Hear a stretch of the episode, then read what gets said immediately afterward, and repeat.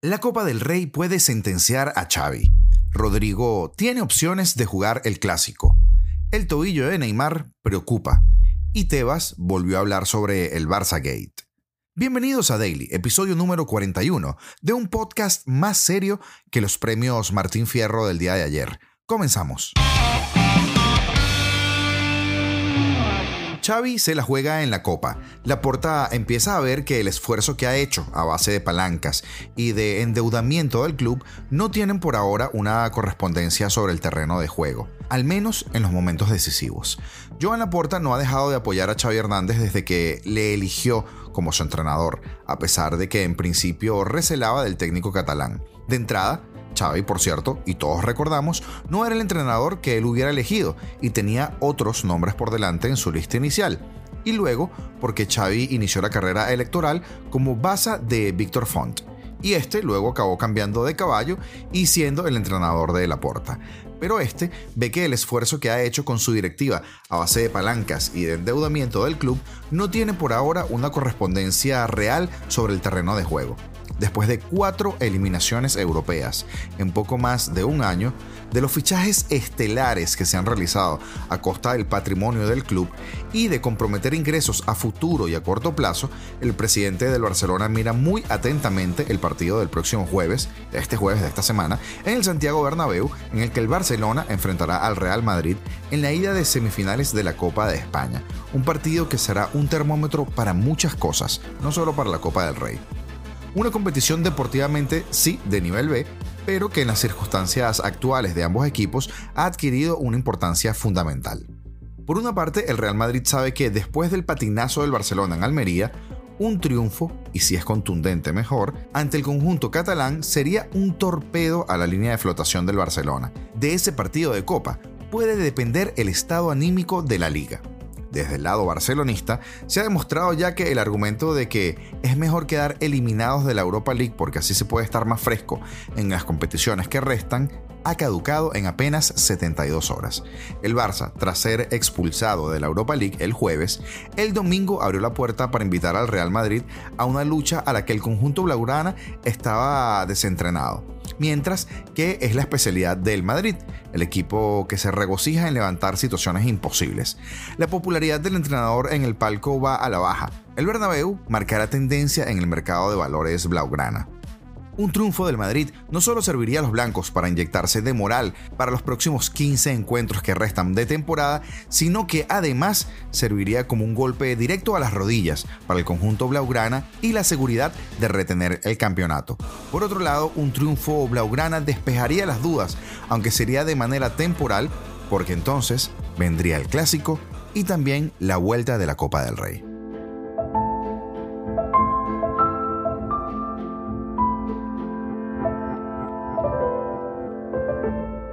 Y Rodrigo no está descartado para este partido. Mejora notablemente de su desgarro en el glúteo y, aunque es difícil, tiene opciones de llegar al clásico. Este martes será día clave, quiere saltar al césped y probarse. De descartado pasó a difícil. La lesión de Rodrigo ha mejorado notablemente y tiene opciones de estar el jueves en el clásico. Todo dependerá de las sensaciones en las próximas 48 horas, lo cual, además de ser impresionante, es determinante, porque hasta ayer la impresión era que ni eso, que era una utopía total el que Rodrigo jugara.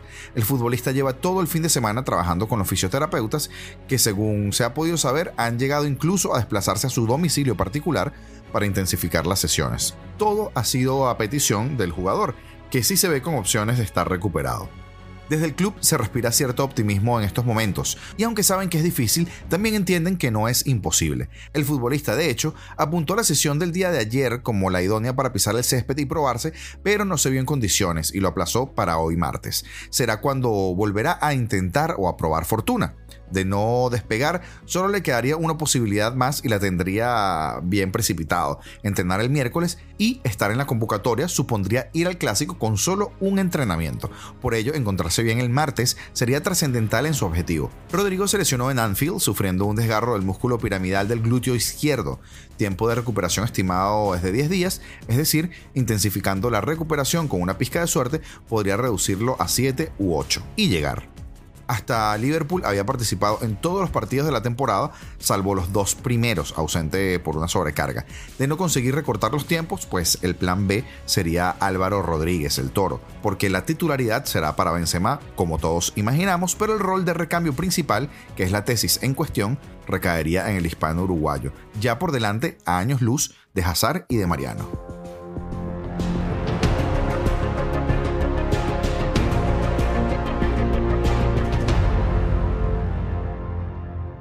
Y el tobillo de Neymar sigue preocupando. Neymar Jr. sufrió ante el Lille, como todos recordaremos, una nueva lesión de tobillo, que en principio le dejará fuera del trascendental choque que medirá al PSG y al Bayern de Múnich en la vuelta de los octavos de final de la Champions League. El brasileño sigue con su proceso de recuperación y hoy se han podido ver las primeras imágenes de su tobillo.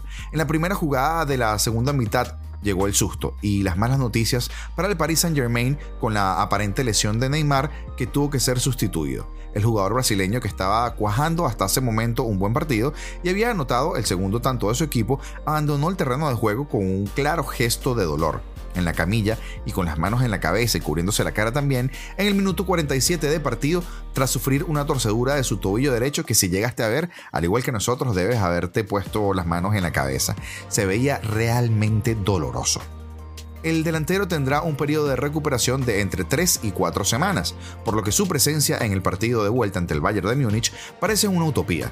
Sin embargo, L'Equipe aseguró hace una semana que Ney quiere estar sí o sí en dicho encuentro y aseguraron que el crack confía en que llegará o estará listo para jugar. Neymar, víctima de un esguince de tobillo durante este partido que comentábamos del Lille, se sometió hoy a una resonancia magnética. Esto no revela una fractura y se realizará una nueva valoración de ligamento en 48 horas, informó así el comunicado emitido por la entidad parisina. Y habló Tebas sobre el caso Negreira. No tengo manía al Barça, pero hay normas que hay que cumplir. Javier Tebas, presidente de la liga, acudió en la tarde de ayer a Oviedo para asistir a la votación de los nuevos miembros del Salón de la Fama del Fútbol Internacional, una institución creada por el Grupo Pachuca, máximo accionista del Real Oviedo, y que en esta ocasión se ha desarrollado en la capital asturiana. El dirigente volvió a incidir en el caso Negreira o en el Barça Gate y la responsabilidad de Joana Porta. Javier Tebas no dejó pasar la ocasión para responder este lunes al presidente culé y negó cualquier enemistad o adversión contra el Barça.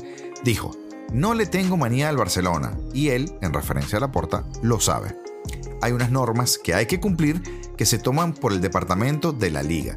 No es cuestión de manías, la Porta no puede encontrar un solo empleado de la liga al que yo le haya dicho que no me gusta el Barcelona.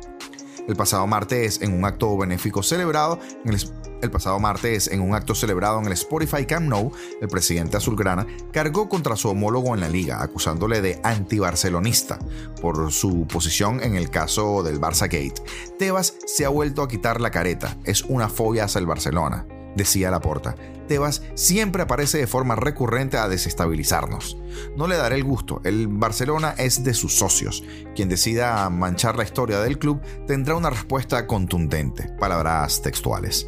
Javier Tebas volvió a insistir que el presidente del Barcelona debe dar explicaciones claras sobre el Barça Gate, o también conocido como el caso Negreiras. Lo que dije estaba dentro del contexto. Hay una investigación por el caso del Barcelona y Negreira, y no solo la liga, sino que el fútbol mundial necesita de una explicación. Y hasta aquí el episodio del día de hoy mañana la Serie A italiana.